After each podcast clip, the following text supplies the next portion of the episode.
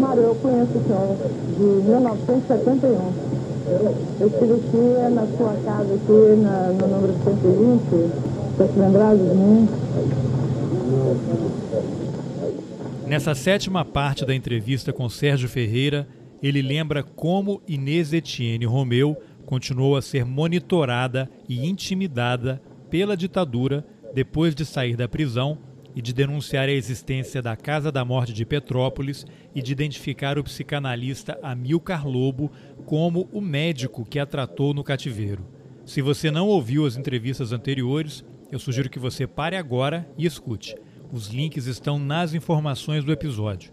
Eu sou Carlos Alberto Júnior e esse é o Roteirices. Então, veja bem, eu fui para casa da irmã dela e nós íamos sair para um debate. Aí descemos nós, não tinha ninguém na casa, a irmã dela e os filhos tinham saído para algum compromisso. Então a Inês estava sozinha. A rua da irmã da Inês é uma rua também de ladeira sem saída. Então, pouquíssimas pessoas, e ela morava lá para cima, então tinha poucos prédios, a maioria eram casas, então não tinha fascínio para estacionar o carro. Hoje em dia, impossível, porque até as casas que tinham ali já foram derrubadas, tem prédio. Mas naquela época ainda tinha muita casa, então quando a gente está começando a descer uma escada assim, de cinco degraus para a calçada, na nossa frente tem dois carros parados, com a porta aberta, com quatro pessoas em cada carro, dois casais em cada carro, e um homem agachado, sem camisa.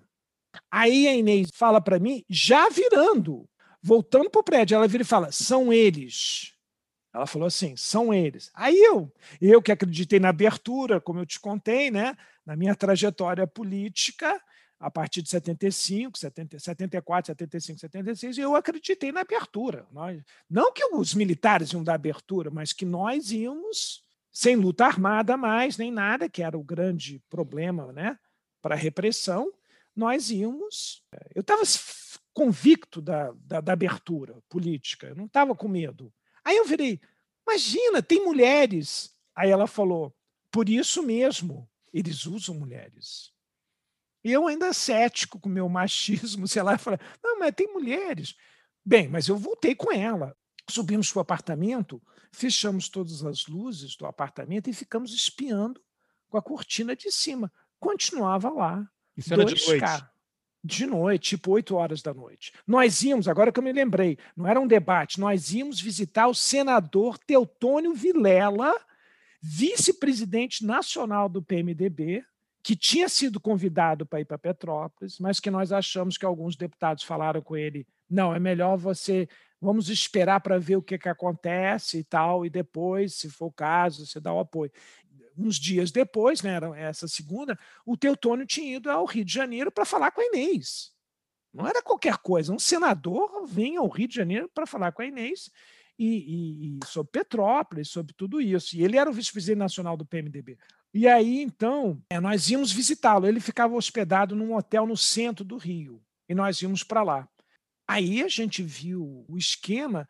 Aí eu falei para Inês, mas esse cara aí sem camisa, o que que, que, que cara, por que, que esse cara tá assim? Ele falou, não, ele sempre tem um cara sem camisa, que é o chefe, que é o coordenador, e se saísse tiroteio alguma coisa, ele não pode virar o alvo, ele não pode ser o alvo. Por isso que ele então fica sem camisa. Uma coisa que eu nunca tinha ouvido falar na minha vida. Aí ficamos ali e aí começamos a telefonar. Essa época não tinha celular, não tinha internet, não tinha nada, né?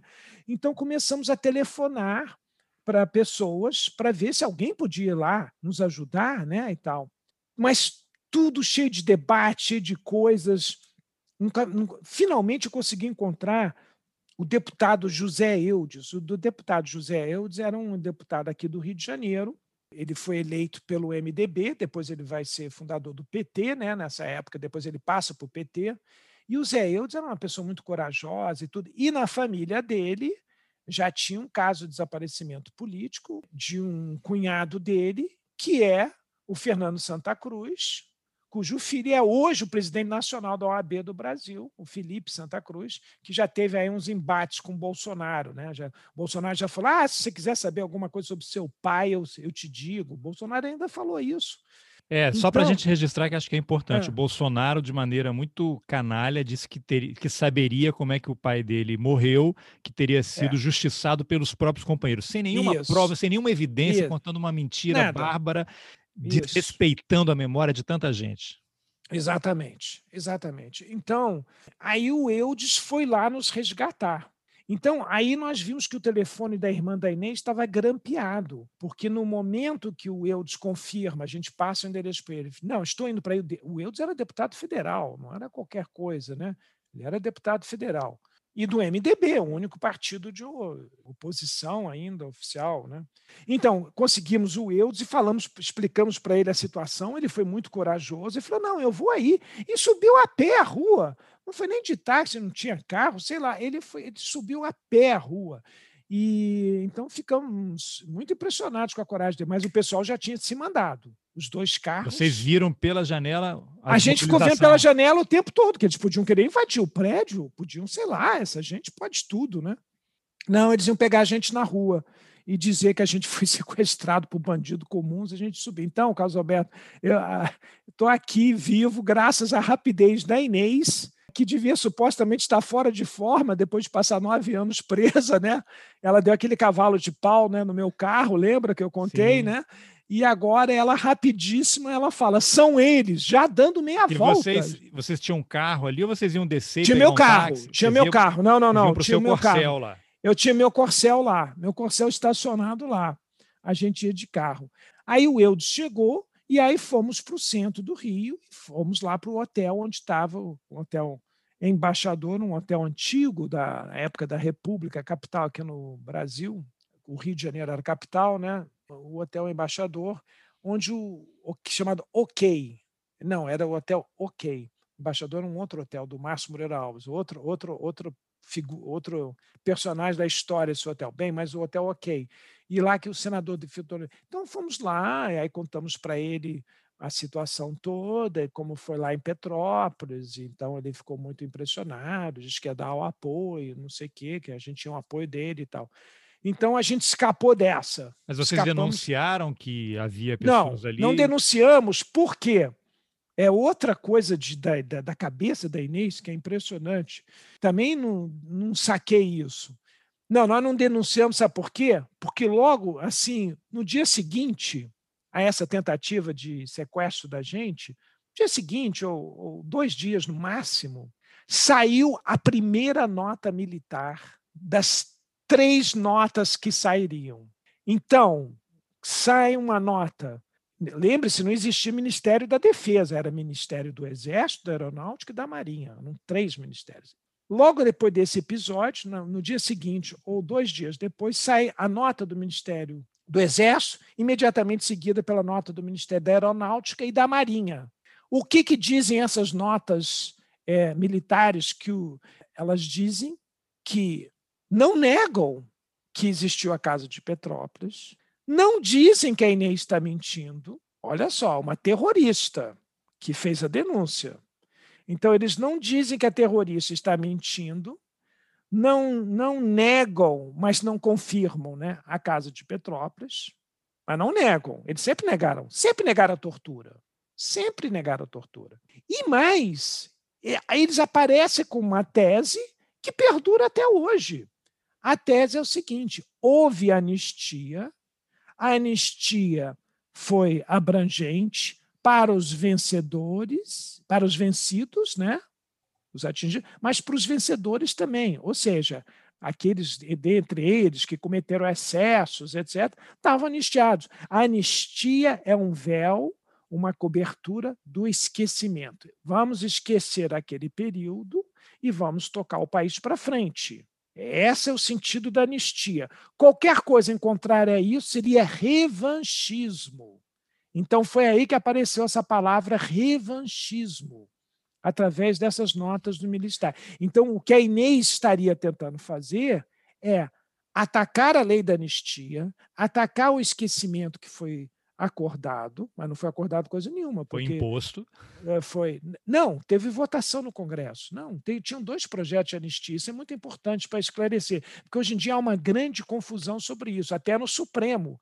O Supremo vai julgar, ainda não julgou, tem 10 anos que está parado no Supremo o julgamento da revisão da lei de anistia. O relator nomeado por Lula, Eros Grau, diz em 2010 que a anistia foi um acordo nacional, um pacto nacional político de esquecimento. O cara falou isso em 2010. Ah, ele não foi relator nomeado pelo Lula, ele era um ministro indicado pelo Lula que lá não, na composição foi ministro do Supremo... indicado. Sim, mas a composição Supremo, do Supremo claro, é que foi escolhido lá evidente. Dentro. Não, senão não, dá a entender que o Lula é que escolheu não, o Eros Grau como relator. Nenhum. Não, o Lula só indicou ele para o Supremo, mas sim. ele dentro do Supremo, como você diz, foi é, escolhido, né, sorteado como relator sobre a revisão da lei de anistia.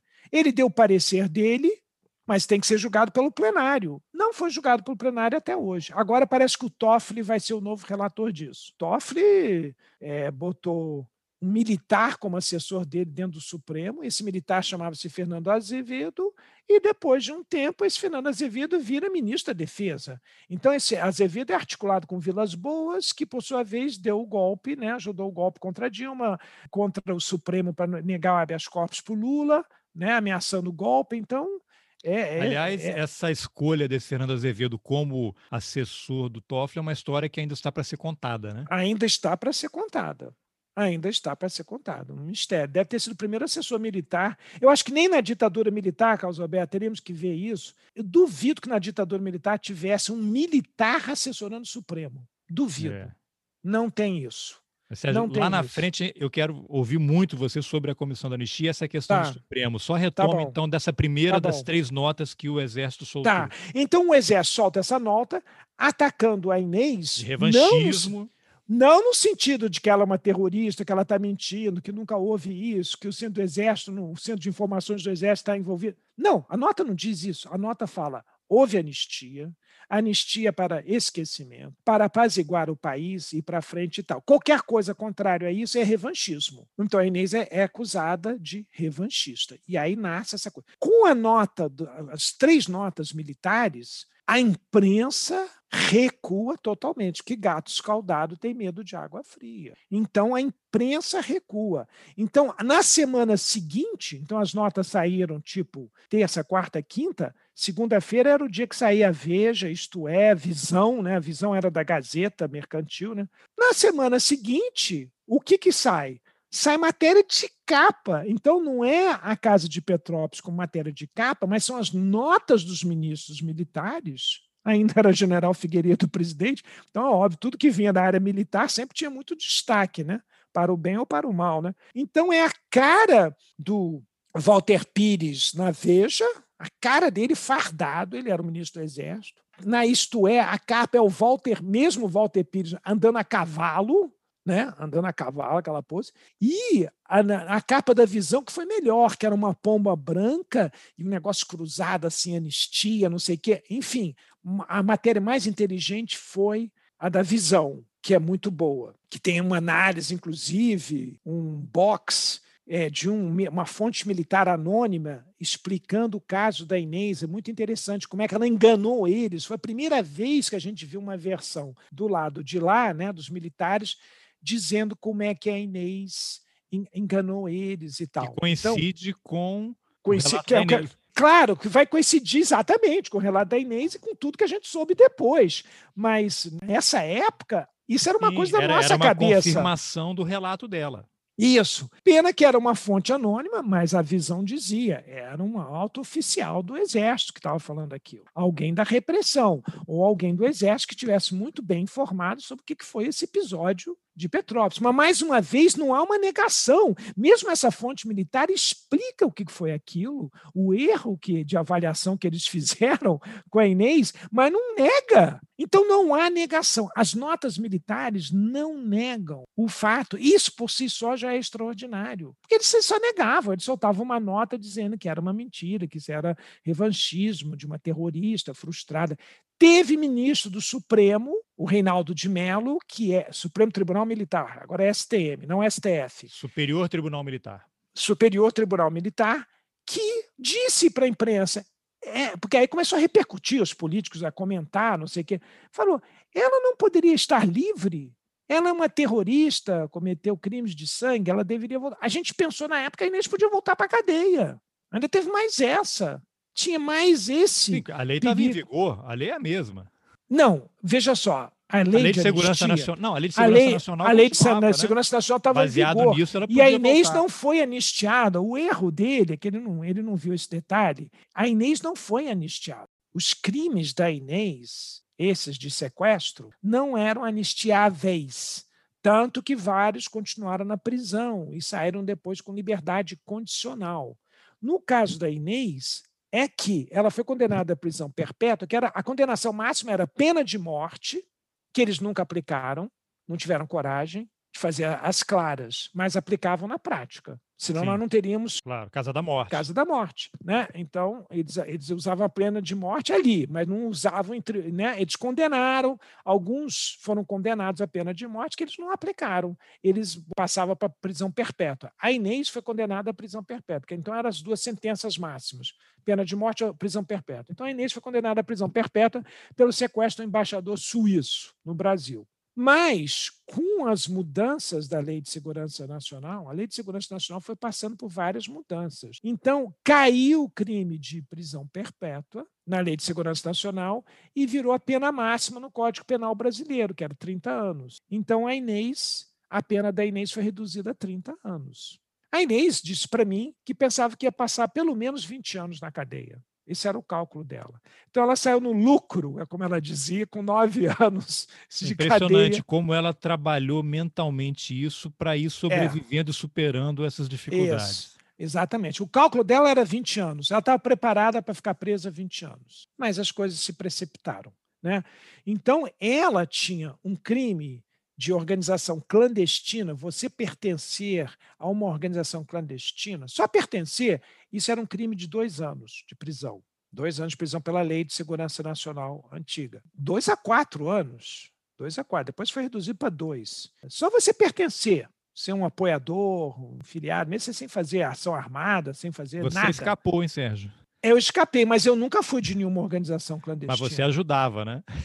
Encontrava. Ah, ajudava. naquele, ajud... naquele, naquele momento você entrava no pacote, né? 72. Ali, Eu entraria no pacote talvez depois, porque o plano desses caras, Carlos Alberto, isso também é outra coisa impressionante na história da Inês e de, de Petrópolis.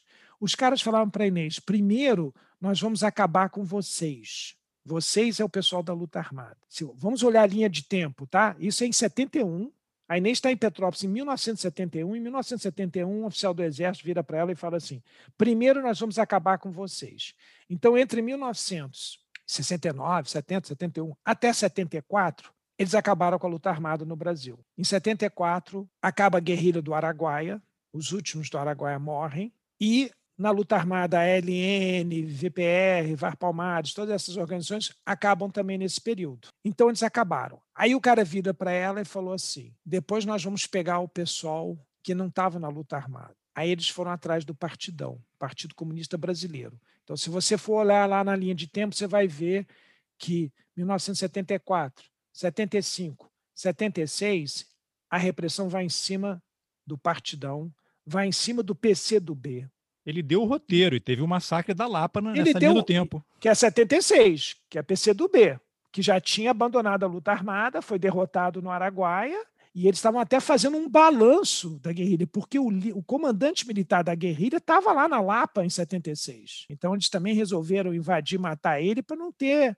versão do outro lado, porque a guerrilha do Araguaia foi mantida sob sigilo até muito tempo depois. Afinal, a história é contada pelos vencedores, né? Isso. Então, mas os vencedores nem queriam contar essa história. Eles não queriam, eles não querem contar essa história. Não, eu digo assim, eles queriam controlar a narrativa. Aí controlar a narrativa, mas eles não querem contar, não há versão deles. Não, por isso que é o controle da narrativa, por isso que você isso. tem o livro do Vilas Boas agora. Sim, mas o Vilas Boas não vai falar de guerrilha do Araguaia, não, não vai falar ele, de não, ele armada. nem pegou isso e tal, mas ele sabe, não, ele, mas ele, ele sabe. Ele, sabe. Não, ele pegou como jovem oficial. O Vilas Boas tem 60 e poucos anos. Então Sim, ele mas ele tem oficial. acesso aos arquivos, né? Ele sabe. É, isso, isso. Então, é, é, essa, eles não querem falar dessa narrativa. Ela sai a forceps, né? ela sai com essas pequenas erupções do outro lado, que aí eles são obrigados a se manifestar. Então, quando saem as notas militares, voltando a Inês, ao episódio da época, quando saem as notas militares, eu fiquei de cabelo em pé. Teve amigo meu que me ligou, tinha um amigo meu cineasta, que é daqui do Rio, mas ele estava filmando em Curitiba, ele me ligou e falou: vocês estão querendo fechar o regime de novo? Eu não me esqueço até hoje dessa frase. E eu brinco com ele até hoje, né? Até hoje ele está vivo, ele é um cineasta bom, Murilo Salles é o Murilo nome Salles. dele. É. E quais são as, outra, as outras duas notas? Falam o quê? É da Marinha e da Aeronáutica, nessa ah, linha.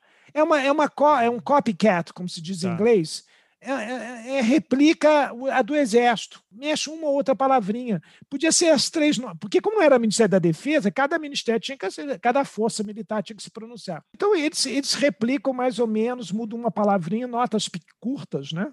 mas contundentes. Né? Aí eu fico de cabelo em pé, que as notas estão repercutindo, Jornal Nacional, primeira página dos jornais, a Veja, a matéria da Veja é genial, porque ela, ela põe o general Walter Pires, que era o ministro do Exército, numa foto assim do tamanho do nosso painel aqui da nossa tela, tá vendo a nossa tela? Sim. A foto que sai na Veja, do tamanho da nossa tela, então você é o Walter Pires, eu sou a Inês, e a Inês está com a mão assim, a foto que eles botaram foi um pequeno truque né, do jornalismo. Né? A Inês está com a mão assim, a mão acho levantada. que ela está levantada assim, e, e, e, o general aqui, do, a foto do lado. Então parece que ela está confrontando o general, como se eu fosse levantar agora a mão para você, batesse um, um screenshot aqui, né? Então botou a Inês no a tamanho da foto da Inês é o mesmo do general, não é? E a Casa de Petrópolis é a foto grande da matéria. É, a, a matéria é de duas explica, páginas. Né? A semiótica explica.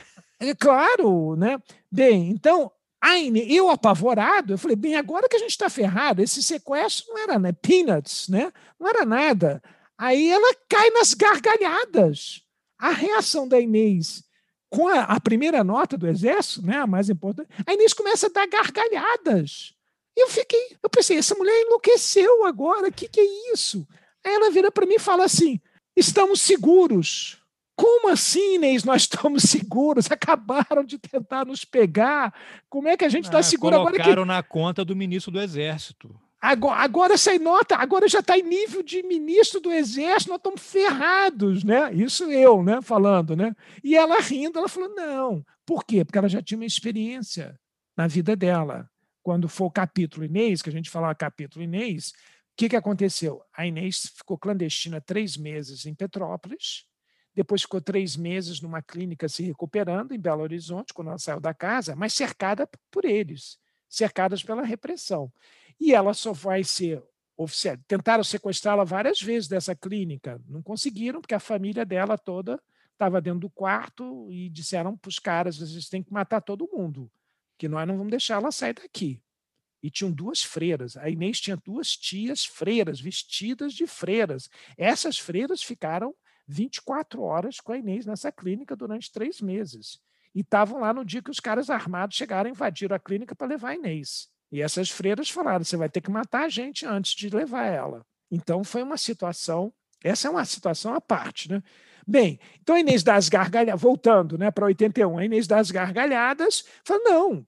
Então, ah, bem, só para te explicar, então na clínica, quando eles viram que não tinha jeito, que muita gente estava sabendo que a Inês estava viva, que estava na clínica, já não dava mais para pegar ela e levar para Petrópolis, não dava mais para assumir com ela, não era assim também, né? Muita gente já sabia. Então, o advogado dela, então estava um impasse, mas mesmo assim um impasse eles não assumiam a prisão dela. Então, o que, que o advogado dela fez? Foi genial. O advogado dela era espetacular, era um dos melhores da época, era um decano na Justiça Militar. O nome dele é Augusto Susequinte. O que, que ele fez? Ele chegou para Inês nessa clínica né, e falou para ela: escreve do próprio punho o que, que te aconteceu. Então, a Inês falou: fui presa no dia 5 de maio e tal. Aí fui levado por agentes do Exército Brasileiro por uma casa é, onde eu fiquei detida três meses, onde eu fui estuprada, torturada. Tá? Ela fez uma carta. Esse documento é uma pena, não tem mais o original. Isso é um. Se perdeu esse. Ela fez essa carta. O que, que o advogado fez? Botou a carta no envelope, endereçou a carta ao excelentíssimo senhor ministro do Exército, original. Orlando Geisel. Original. Original. Única, filha única. Filha única, escrita do punho dela e assinada novembro, outubro de 71. Outubro de 71. Porque ela ficou na casa de maio até agosto. E de agosto até novembro ela ficou na clínica, cercada pela, por eles, né, pela repressão, e esse impasse, o que, que vão fazer com ela? E, e já um monte de gente de Belo Horizonte sabendo da situação dela, já estava público, né? Não saía na imprensa, é, porque não podia sair. Um recado para quem está ouvindo e está muito ansioso, como eu, em ouvir a história da Inês, haverá um capítulo, um episódio daqui a pouco, depois, sobre a história da, da Inês. Mas vamos seguir a narrativa aqui. Bem, aí então o advogado vem ao Rio de Janeiro, a Inês está em Belo Horizonte, numa clínica. O advogado vem ao Rio de Janeiro e vai até o Ministério do Exército. O Ministério do Exército não tinha se mudado para Brasília ainda, ainda era no Rio de Janeiro, perto da central do Brasil ali, sede Duque de Caxias. Então, o Susiquinde, como ele era o decano da Justiça Militar, ele tinha acesso ao prédio do Ministério do Exército. Aí ele foi até o gabinete do ministro. Chegou lá no gabinete do ministro, ele falou: Olha, eu quero protocolar esta carta aqui ao ministro. Ah, pois não, doutor Susiquinde. Então, o cara lá, o burocrata lá do gabinete do ministro, pegou o envelope, estava fechado, lacrado, endereçado ao ministro. Ninguém Carimbou. vai abrir. É. Ninguém vai abrir uma carta endereçada ao ministro. Quanto mais trazido por um advogado Susequinde, né? Então ele carimbou e deu um papel de recibo. Pronto, carimbou, está recebido. Está recebido. Aí o doutor Susequinde sentou lá no gabinete e ficou esperando. Daqui a pouco, Carlos Alberto, ficou uma, começou uma correria no gabinete. Não se esqueça que a Casa de Petrópolis era ligada, mantida pelo Centro de Informações do Exército. O Centro de Informações do Exército é um órgão do gabinete do ministro. Então tá tudo ali no mesmo andar. Só para registrar, os torturadores que matavam pessoas na casa da morte estavam lotadas no gabinete do ministro do Exército como nós descobrimos na Comissão Nacional da Verdade entre 2012 Importante e 2014. Sempre dizer isso, sempre esclarecer é, isso. É, todos eles lotados no gabinete do ministro nessa época. Então começa uma correria no gabinete, isso o doutor Sussequinde que contou para a Inês, né? Começa uma correria, um vai e vem, aí daqui a pouco chega um oficial, o doutor Sussequinde, e vira e diz o seguinte, doutor Sussequinde, o senhor pode ir embora agora, mas o senhor pode ficar tranquilo que nada acontecerá com a sua cliente. Falou assim. Aí o doutor Susequinde foi embora. Um, dois dias depois, aparece lá na clínica, todo fardado, o tenente Marcelo Paixão. O tenente Marcelo Paixão era o maior torturador do Exército em Belo Horizonte. Barra pesadíssimo. Tem capa da Veja, você pode pegar essa matéria facilmente. A Veja, anos depois, anos 90 para 2000, final dos anos 90 para 2000, a Veja botou ele na capa. Eu fui um torturador. Marcelo Paixão confessou. Ele era filho de banqueiro, Carlos Roberto. Ele era filho de banqueiro e se juntou ao exército porque quis. E foi para esse negócio de repressão. Então a Veja tem uma, uma, uma, matéria em que ele fala: sim, eu fui torturador, sim, eu batia nas pessoas. Pá, pá, pá, pá. Esse cara é que chega lá na clínica onde está a Inês, com um papel, com uma ordem um mandato de prisão para Inês. Todo mundo ficou apavorado, porque ele já tinha uma fama lá em Belo Horizonte, né? Mas uma das irmãs deu uma espiada assim com a cabeça para tentar ver o mandato de prisão. Mandato de prisão, sabe por quem estava assinado? Pelo ministro do Exército, o general Orlando Geisel. A Inês foi presa pelo ministro do Exército, porque a situação ficou uma lambança, né? Então ele mandou prendê-la. Não podia continuar dessa maneira. Isso né? depois do Sequim de ter ido lá protocolar. Claro, claro. Isso é consequência da carta que ela escreveu, da ideia que ele teve de protocolar isso no gabinete do ministro. Olha, eu não sei e... se é, mas esse Marcelo Paixão, você fala que como ele era de Belo Horizonte, não me surpreenderia se ele tivesse sido aluno daquele Dami Trione, agente da CIA, que ensinava tortura na América Latina e foi morto pelos Tupamaros no Uruguai. Acho que não. Porque ele Sim. passou por Belo Horizonte, o Dami Trione. Não, eu sei, mas eu acho que não, porque o Marcelo é da elite. É como eu te falei, o Marcelo, a, a entrada dele no Exército, a participação dele, dele é uma coisa, é um ponto fora da curva. O Marcelo, como eu te falei, era da elite em Minas. O pai dele era banqueiro muito rico, então ele não precisava servir exército, muito menos ficar como tenente e numa nessa. Ele foi por prazer, por adesão ao regime, por ideologia. Não, eu sei, mas ele pode ter tido caráter. contato, porque o, o Damitrione era um. Eu acho que não, pela exército. idade. Eu acho que pela idade, acho que não. Mas não sei, tudo é possível, não sei. Aí teria que ver. Aí eu não sei a trajetória do Marcelo, quanto tempo que ele ficou no exército, como é que depois ele saiu. Eu sei que o meu meu ex-sócio conhecia ele. É porque o Damitrione e... foi assassinado em 70, né? Em 70. Eu não... Então, por isso que eu acho que não é meio da geração do Marcelo. Mas eu não sei. Aí teria que ver o histórico do Marcelo para ver quando é que ele começou no Exército, né? E quanto tempo ele ficou. Mas, enfim, então o Marcelo Paixão é o portador é escolhido para ser o portador do mandato de prisão da Inês em Belo Horizonte. Né? E ela é presa pelo próprio ministro do Exército. Outra coisa também, só com a Inês, né? Ser presa, um ministro do Exército mandar prender a Inês, né? É, é uma coisa também totalmente inusitada, né? E aí, muito bem, aí a família fica preocupada, mas aí, finalmente, em novembro, esse Marcelo Paixão escolta a Inês para um avião militar e a Inês é trazida para o Rio de Janeiro, já vai para um quartel. Então ela já não vai para Doicode, não volta para Petrópolis. A prisão dela é regularizada. Tanto que a gente achava que quando fosse fazer a contagem para anistia, que a prisão dela só contaria a partir de novembro e que esse período que ela teve sumida entre maio, 5 de maio, até novembro não seria contabilizado. Ela teria que esperar mais seis, sete meses. Né? E eles pra contaram, inclusive, o tempo que ela estava clandestinamente presa. Eles contaram, quando veio o documento oficial, quando veio o documento, veio a prisão 5 de maio, e, consequentemente, 5 de maio, maio, junho, julho, agosto, todo o período. Petrópolis, tudo isso foi contabilizado na pena dela. provas contra eles mesmos. Exatamente. Não, não foi prova contra ele, mas serviu para ela poder sair com anistia em 79, senão ela teria que esperar mais oito meses, mais sete meses. Não, porque eles poderiam dizer que ela estava desaparecida, ela foi presa só no momento que oficializaram, né? Isso, e, isso, tá é o que a gente imaginava. Ela tá inventando tal coisa. É, é, o que a gente imaginava, porque não havia registro. Não há registro da prisão dela entre 5 de maio e novembro. Não há registro. Não Sim, tem porque, registro. Porque não era para ela sobreviver. Não era para ela sobreviver, ou mesmo se ela sobre... não era para ela sobreviver. É, não é à toa da, que ela é única. Foi para casa da morte. Foi para casa é, da Ela é a única sobrevivente. Não é à toa que ela é a única sobrevivente, né? Então, não era para sobreviver. Mesmo se ela colaborasse, depois, eventualmente, eles matariam ela. Né? É. Ela colaboraria durante um tempo, depois eles eliminavam, porque ela seria testemunha de muita coisa. Ela seria testemunha até da própria casa da morte. Então ela não poderia ficar viva. Seria é. a, a, contradiction in terms, né? como se diz em inglês. Né? Seria um nonsense manter viva uma pessoa que seria a própria testemunha de um lugar que é. não deveria nunca ter existido. Né? Ah, e aí, depois da publicação, ela tem essa, essa reação aí. Bem, aí a Inês fica toda feliz, a Inês cai na gargalhada e aí fala: Nós estamos seguros. Por quê? Porque ela diz que agora o caso dela, o caso de Petrópolis, foi levado à instância superior do Exército. Não pode mais ser tratada pela tigrada lá do Hélio Gasperi, não pode ser mais tratada pelo, pela, por esses da repressão do escalão inferior. Não pode, foi elevada a assunto de Estado, de Ministério das Forças Armadas. Então, com isso, ela falou: é a nossa proteção.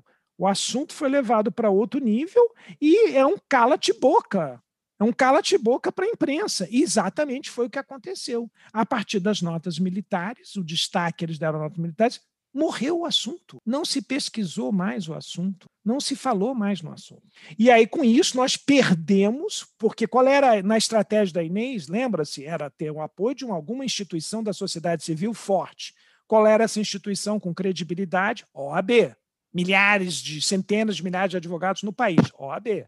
E, ao mesmo tempo, um apoio político. Ela, por isso que ela convidou alguns deputados da oposição, deputados federais, um senador, Teotônio Vilela, foi com, o senador Vilela foi o relator do projeto da lei de anistia, né? O, como é que ele era chamado? Ele era chamado cavaleiro da, da, da, da anistia. Ele tinha, um, ele tinha um nome que agora eu esqueci. Bem, aí tem esse refluxo, mas tem a nossa proteção pessoal. E aí, o que, que acontece? O PMDB resolve escolher alguém para responder às notas dos ministros militares. Tinha que se dar uma resposta. E aí, aquela coisa de MDB, muito é, esperto, Ulisses cavaleiro, Guimarães. Cavaleiro andante da democracia. Isso, cavaleiro andante. sabia que tinha cavaleiro, cavaleiro andante da democracia, mas era o nosso cavaleiro da anistia. Né? A Suzana ficou amicíssima do Teotônio Vilela. Eu conheci ele pouquíssimo. Mas a Suzana tinha um relacionamento enorme com o Teotônio Vilela. Então, nós fomos a Petrópolis no dia 3 de fevereiro de 81. Dia 5 de fevereiro, a Inês denunciou o Lobo. Então, na semana seguinte, que devia ser semana de 11 a 15 de fevereiro, saíram as notas dos ministros militares. O discurso para responder a essas notas só foi feito no dia 17 de março de 81, ou seja, um mês depois, praticamente, das notas. Então você vê como é que a oposição ficou encalacrada, como é que era delicado o assunto para demorar tanto tempo para responder. E foi numa sessão conjunta, Senado e Câmara. E aí o MDB, Ulisses Guimarães, aquelas raposas, né? Vamos escolher quem para falar? Paulo Brossard. Por quê? Porque o Paulo Brossard apoiou o golpe de 64. Mas o Teutônio também tinha apoiado, mas o Teutônio já estava muito radical. Brossard continuava sendo Brossard, né? um dissidente do regime, pelo Estado de Direito Democrático, não era nenhum nenhum radical Brossard, né? Porém, jurista, jurista e tal. Isso. Então, eu achei a escolha excelente. A Inês detestou esse discurso, deixou, detestou o discurso do Brossard, mas é genial. A, a filha dele é intérprete, colega minha, então eu pedi a ela, anos depois, aí ela me mandou aqui o original, impresso pelo Senado. Né? Então, é, eu tenho que te ler aqui o trecho, que, é, que é espetacular, que é um leia, negócio assim leia. fora de série. Eu estava na campanha rio-grandense. Olha como é que ele começa. Eu estava na campanha rio-grandense, entregue aos trabalhos de campo, longe das agitações da cidade, quando me chegou notícia de que o ministro do Exército, olha só, ministro do Exército, divulgara nota mavórtica. Depois você vê o que é marvórtica. Logo, imitado, olha só, imitado, como eu te falei, né? antes de reler aqui o discurso, que eu não pego há muito tempo, logo imitado pelos ministros da Marinha e da Aeronáutica. Nessas manifestações que tenho em mãos, e vou anexar ao meu discurso, tanto se falava em anistia como em revanchismo. Ele põe revanchismo entre aspas. Mavórtico é aguerrido, belicoso. Isso. Então, então ele diz que o ministro noticia que o ministro do Exército divulgaram nota mavórtica. Olha só com quem a gente estava lidando, né? Bem, Aí ele fala, no meu tanto se falava em anistia como em revanchismo, mas ele põe entre aspas o revanchismo. Põe aspas de novo. Versões deturpadas de fatos ocorridos no início da década passada. Fecha aspas. Isso é aspas do ministro do Exército. Ou seja, o fato ocorreu, mas estava sendo deturpado pela Inês, mas não desmentido a Inês. Olha só com a intenção. Aí vem, novamente, ele cita o ministro do Exército, entre aspas, com a intenção de denegrir a imagem da instituição militar. Essa é sempre, essa frase é o chavão. Olha só, a Inês estava com a intenção de denegrir a imagem da instituição militar. Como, aspas, verdadeiras operações de guerra. Chamam de operações de guerra. Fecha aspas. Bem, aí vem a parte que a Inês, que a Inês detestou, mas eu achei gozadíssimo, achei genial.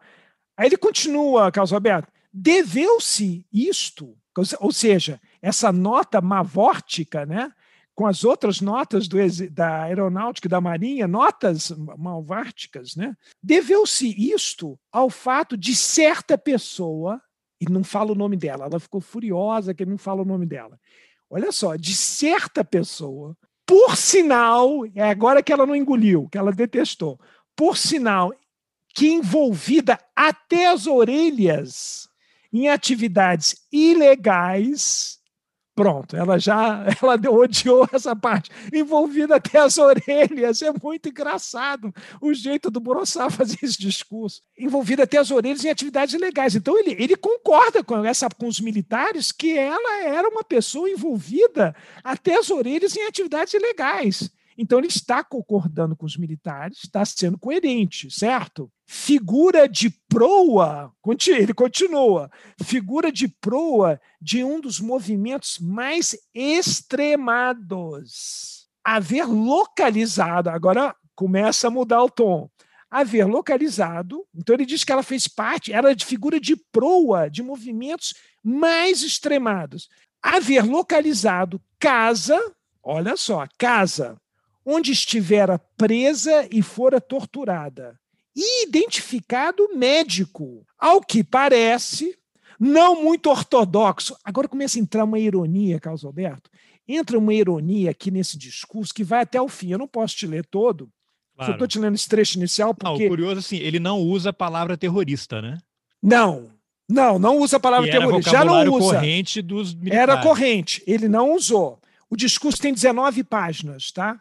Eu estou te lendo os dois primeiros parágrafos.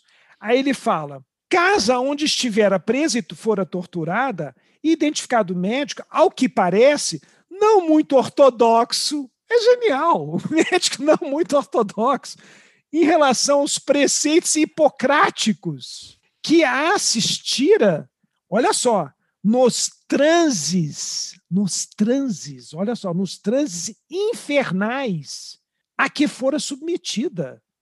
É genial. Nos transes infernais a que fora submetida, enquanto estivera sob um regime ilegal de encarceramento. Ele inverteu tudo aí. Ele inverteu tudo. Ele inverteu tudo. É, e vale Agora, registrar também quando ele fala essa expressão hipocrático aí, né, que é o, o juramento a Hipócrates que os médicos fazem. Isso. E acho que a gente não chegou a comentar, porque o papel do Amilcar Lobo, ao ser levado para essas instalações clandestinas, era exatamente o quê?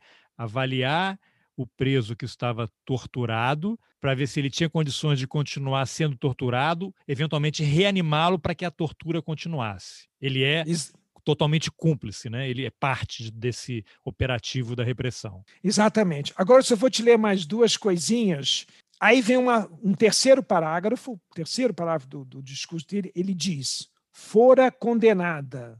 Ponto. Aquele negócio que você perguntou antes. A Inês foi condenada. Fora condenada. Ponto. Veio a ser anistiada. Ponto. Aí vem o próximo parágrafo. Agora que é genial na sua, na ironia. Agora vem uma ironia, agora vem uma argumentação imbatível. O, o, o, discurso foi ouvido em silêncio, que é coisa difícil no Congresso, foi ouvido em absoluto silêncio. Todo mundo ficou. É a resposta final aos militares, é, é sensacional. Aí ele começa, na sua formulação marcial. Isso é uma ironia de Na sua formulação marcial, a tese a tese de quem? Do ministro do Exército. Ele está falando do ministro e dos outros ministros militares. Né? A tese poderia ser resumida assim: dois pontos. A anistia é o eterno esquecimento que, em seu manto generoso, encobrira também os agentes da repressão nos, aspas, excessos. Carlos Alberto, eu estou te lendo um negócio de março de 81, mas que podia ter sido escrito agora nessa semana de março de 2021, 40 anos depois. Isso está valendo até hoje. Que manto generoso, a anistia seria um manto generoso, encobrira também os agentes da repressão nos excessos, entre aspas, que tivessem cometido, camarão, etc. Né? E reviver, agora olha só a tese que ele fala deles, né, dos militares, e reviver fatos a eles relativos a esses agentes, né, dos seus excessos, né, e a seus autores seria com ela incompatível, incompatível com a anistia, e configuraria situação de intolerável, aspas, revanchismo. Então está tudo aqui, está tudo aqui. Nesse, nesse parágrafo está tudo aqui. Aí depois ele vem, né? Aí ele vai desmontar essa tese. Essa é a tese que ele diz deles, e depois ele passa, ainda na primeira página do discurso dele, a desmontar com uma ironia fina, com uma argumentação espetacular. Ele fala assim: a casa, a casa não é um quartel militar. A casa não faz parte do organograma do Ministério do Exército. A casa não, não está no patrimônio da União. Logo, a casa não poderia existir. No entanto, se a casa existiu e se tinham militares usando a casa, então isso se constitui em algo gravíssimo, ilegal, não sei. Ele vai usando esse tipo de argumento. Não, é sensacional. É, a casa, o, o, exército nega a existência da casa, porém não, não nega. Lá, não nega. Não, é não nega. Não, não nega. É, Aí é que tá. Ele é que entrou. Não, não nega a existência. Fala de fatos deturpados que ocorreram anos atrás. Fala isso. É, não, não nega. Não nega. Não afi... E, os e não confirma. E os operadores da tortura estavam lotados no gabinete do ministro. Não nega, mas não confirma. Não confirma com toda exatidão. Diz, confirma os fatos. Porque diz que fatos estavam sendo deturpados, mas fatos existiram. Mas alguém estava deturpando, porque havia uma guerra, entendeu? Só que ele vai desmontando a nota toda. O discurso dele, ele desmonta as três notas militares dizendo que isso não poderia existir, porque de fato não existia, não é propriedade do Exército, não está no patrimônio da União, etc, etc. Porém, se existiu, então constitui-se algo gravíssimo. Então ele vai fazendo essa argumentação e contra-argumentação. É espetacular, ele desmonta toda essa tese. Então, essa é a, posição oficial da oposição, né? O discurso do Brossard, é a resposta, porque a oposição tinha que dar uma resposta. Os militares reagiram, encurralando a Inês, encurralando a imprensa, né? Então, o Congresso, né, um pedaço, a, oposição do Congresso tinha que dar uma resposta. Deu a escolher o Brossard. E o Brossard, com esse discurso, encerrou-se o assunto. Encerrou-se o assunto. Foi dada a resposta, os, os ministros militares ficaram calados, não houve tréplica, né? ninguém ousou responder ao Brossard. Sim, claro, porque quanto mais eles vão começar a responder, mais eles vão ter que se explicar. É, isso, exatamente. Então não houve resposta. O que você teve são políticos da ditadura que começaram a atacar a Inês. Então, Jarbas Passarinho, por exemplo, Coronel Jarbas Passarinho foi ministro da Educação no, na ditadura militar, ele estava senador nessa época. Então, ele, por exemplo, deu uma declaração: não, esse negócio de revanchismo é inaceitável. O importante é a gente ver os bons terroristas. Olha só, os bons terroristas. Os bons terroristas eram o Fernando Gabeira e o Alfredo Sirquis, que escreveram livros criticando esse período. Esses, para os Jarbas Passarinhos, eram os bons terroristas. A Inês seria mal terrorista porque ela estava revanchista. Então a Inês ficou com essa pecha de revanchista. Mas isso foi o máximo que, que teve ainda de debate, de comentários, alguma matéria na imprensa nesse período, e depois morreu o assunto. E depois das notas militares. É, então, essa morre, morre. Casa da Morte começou a murchar depois começou desse murchar aí. discurso começou a murchar aí. E não se falou mais isso durante anos. Exatamente, começou a murchar aí, a OAB atingida pela bomba, mas cumpriu seu papel até aquele momento, a OAB também foi se ah, tomar e, conta. E você tem outras coisas acontecendo. Aí vem Copa do Mundo de Isso. 82, Seleção Canarinho. Isso. É, direta, Eleições para governador, os partidos. Os part... Eleições diretas para governador, os partidos se organizaram, o PT foi fundado, né? O PT foi fundado, o Brizola tinha seu partido, então todo mundo já está. O país entra numa nova dinâmica de coisas. Nova dinâmica, nova dinâmica. Então é. o país entra em outra dinâmica, que é novos partidos políticos, PT, PDT, né? O país está numa evolução. Os comitês brasileiros de anistia perdem a sua razão de ser, as lutas pela anistia ficam mais residuais.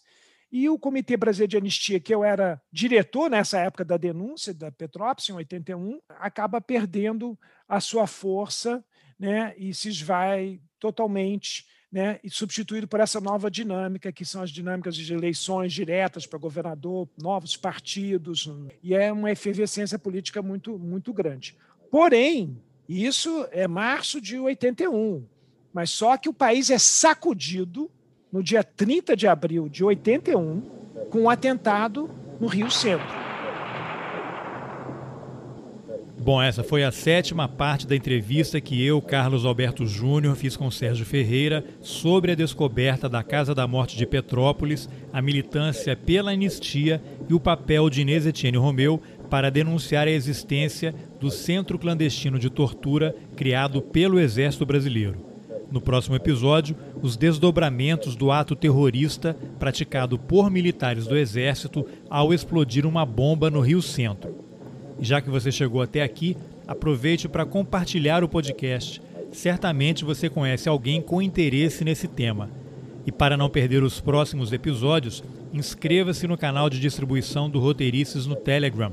O link está nas informações do podcast. É só clicar e se inscrever. E se você quiser ajudar o jornalismo independente, considere a possibilidade de apoiar o Roteirices. É possível contribuir com qualquer valor. Pelo Pix, por exemplo, você pode ajudar com um real por mês. Os links estão nas informações do episódio. eu aproveito para agradecer aos apoiadores Antônio Domingues, Fabiana Moraes, Masashi Noe, Liana Rocha, Cassiano Dutra, Antônio Augusto Menezes, Igor Silva Gac, Rodrigo Menck, Nilson Carvalho, Felipe Vanisca, Carlos Viana e José Aparecido Pires. Obrigado pela companhia e até o próximo Roteiristas.